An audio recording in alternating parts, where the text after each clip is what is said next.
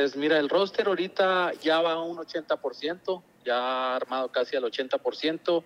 Estoy por cerrar este, ya mi roster con un aproximado de 12 jugadores, incluyendo los dos eh, reglamentarios que deben de ser chihuahuenses.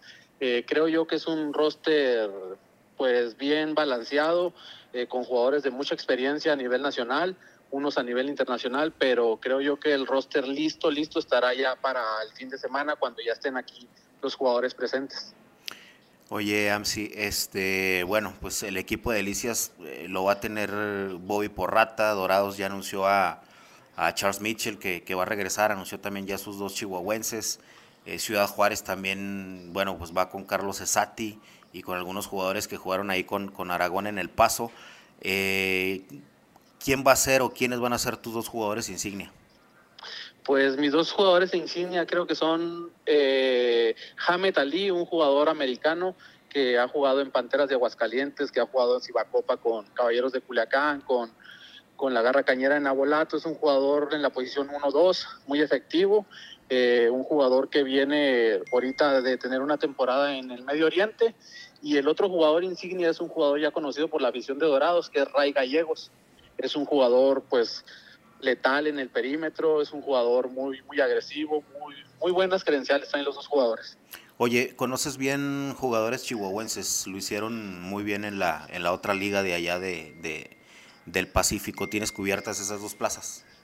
Sí, tengo cubiertas esas dos plazas de jugadores chihuahuenses que por situaciones ajenas a, a mí, ahorita todavía no tengo contratado, tengo ya hablado el, proyecto con ellos, pero el contrato todavía no lo tengo firmado, entonces son jugadores que estuvieron en el equipo conmigo ahí en la Liga Cibapac, que hicieron un muy buen papel, hicieron un, esfuerzo grande y, se logró llegar a la final y son jugadores de, mucho nombre ahí en Chihuahua.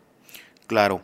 Eh, oye, MC, bueno, pues ya, ya, ya por último, es eh, una plaza nueva para la Liga de Básquetbol Estatal, eh, lo hace muy interesante, sobre todo la, la distancia, al igual que Toros de Torreón. Eh, ¿cómo, ¿Cómo administrar eso tú como, como entrenador? Las distancias, los viajes, son juegos back to back, es decir, dos días seguidos se, se, se, va a tener que jugar.